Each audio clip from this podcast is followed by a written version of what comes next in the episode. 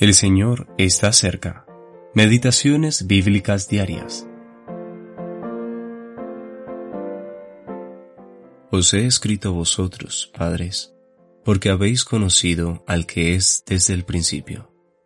Primera de Juan, capítulo 2, versículo 14. Los padres. El término padres hace referencia a nuestro progreso espiritual y solamente a eso. Por lo tanto, no significa en absoluto que los padres sean creyentes de edad avanzada, aunque generalmente es así. Sin embargo, hay que recordar que muchos cristianos ancianos, ancianos en el sentido del tiempo que llevan siendo cristianos, todavía son solo niños pequeños, mientras que en algunos casos, aquellos que comparativamente son jóvenes creyentes pueden, habiendo crecido rápidamente en la gracia y en el conocimiento del Señor Jesús, ser considerados entre los padres. Lo importante es ver que esta categoría incluye a todos los que, sin importar la edad, se distinguen por una característica espiritual, conocen al que es desde el principio. Conocer al que es desde el principio es conocer a Cristo tal como Él es, y de dónde es, como la vida eterna, como todo lo que Él es ahora en sí mismo, como el hombre glorificado a la diestra de Dios.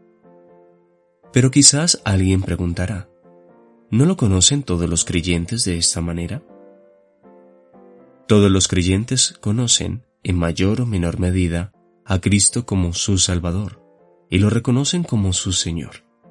Pero esto es muy diferente a conocerlo a Él mismo.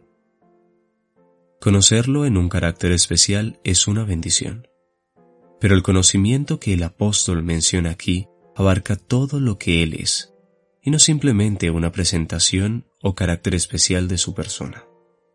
Por ejemplo, quienes viven en Reino Unido conocen a la reina como su soberana sin tener una relación o encuentro personal con ella. Sin embargo, los hijos de la reina, si bien no se olvidan que ella es su soberana, la conocen más bien por cómo es en sí misma, sus pensamientos, su carácter y sus hábitos. De manera que los padres mencionados aquí han ido más allá de todo carácter, oficio o relación que Cristo puede realizar hacia ellos, y encuentran su deleite en Él mismo, en lo que Él es, en todas sus perfecciones, excelencias y bellezas morales. he Dennett.